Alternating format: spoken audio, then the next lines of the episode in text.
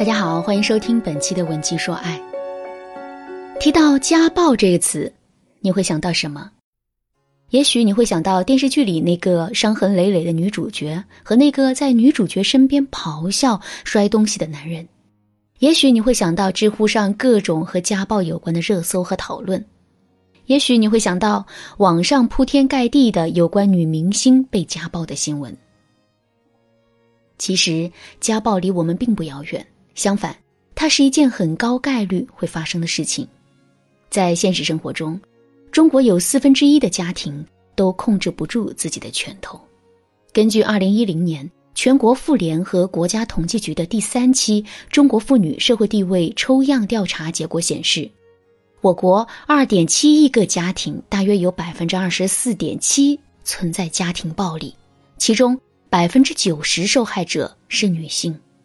更让人觉得沮丧的事情是，家暴这件事情其实是很难根治的。男人只要家暴我们一次，就会有后面的无数次。所以在面对家暴这个问题的时候，最好的解决策略就是治不如防。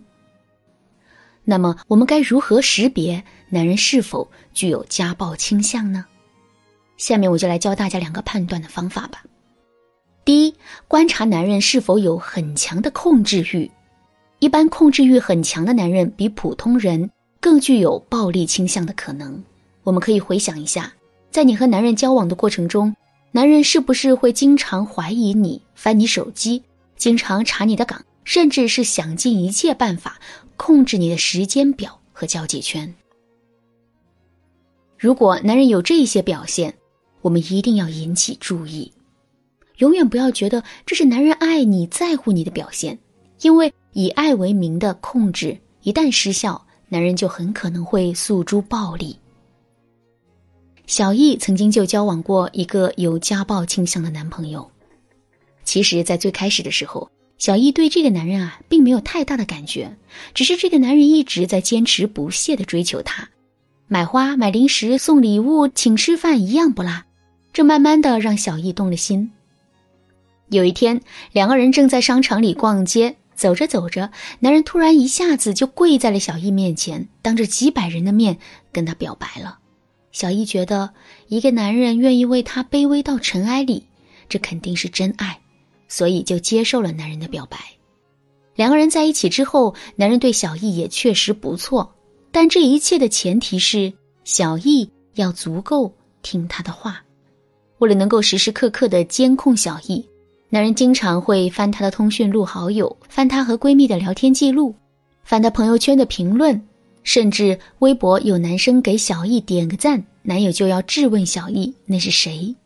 一旦小易做出不符合他心意的事情，比如说晚上没有在规定的时间回家，周六和闺蜜逛街没有提前报备等等，男人就会立马翻脸，对小易各种指责，还说这一切都是为了小易好。而让小易下定决心分手的，是之后发生的一件事。有一次啊，两个人在吃饭的时候闹起了别扭，因为当时在公共场合，小易不想跟他吵，于是呢，饭吃了一半就准备走了。男人前段时间呢腿受了伤，现在还没有好利索，走起路来一瘸一拐的。可即使是这样，男人还是跑着追了出来，一边喊着别走，一边直接从后面掐住了小易的脖子。小易说：“那一次，他才真正体验到什么叫武力制服。当时他特别想挣脱，可真的是挣脱不了，怎么喊都没用。这种极度恐惧且无力的感觉，让小易对这段感情彻底失去了希望。控制欲很强的男人，他们往往是以自我为中心的。在一段感情中，我们必须要无条件的服从于他们的控制。”才会被温柔以待，可是爱情的基础恰恰是平等。这种建立在不平等之上的感情，即使最终不会发展成家暴，也肯定是不稳定的。当然啦，如果你想在交往初期，想要判断这个男人是否有暴力倾向，可以添加微信文姬零零六，我教你几个简单的小方法。继续来说到第二点。观察男人是不是性格偏激、暴躁易怒、具有家暴倾向的男人，在平时生活中有一个主要的特征，那就是做事冲动、思维偏激、喜欢斗气。典型的表现就是，无论是大事小事，只要遇到不顺心的情况，就会发泄到别人身上，经常用一些类似于下跪、自残等方式表决心，动不动就会歇斯底里。小梅呢，就有这样一个男朋友。刚开始跟小梅交往的时候，男友还是一副彬彬有礼的样子，情商高，会说话，对小梅也是很体贴照顾。可这样的情况也就持续了一个月，小梅就发现男友其实是一个很易怒的人。比如说，每次跟小梅聊天的时候啊，男友都会抱怨对工作和同事的不满，而且还表现得很狂躁，总是黑着脸，声音也很大。在开车的时候，男友就更喜欢爆粗口了，动不动就拍方向盘开骂，经常是吓得小梅坐在旁边动都不敢动。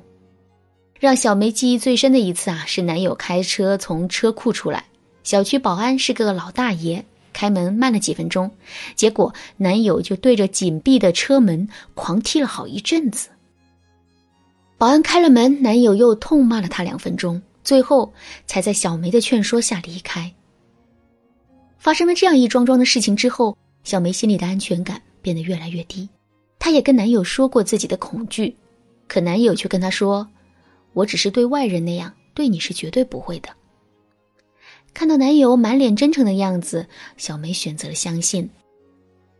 可后来她才知道，男友确实不会像对外人那样冲她发脾气，因为男友对她发起脾气来啊更凶。每一次两个人吵架的时候，男友都会很暴怒的摔东西，扯着嗓子、红着脸对她爆粗口。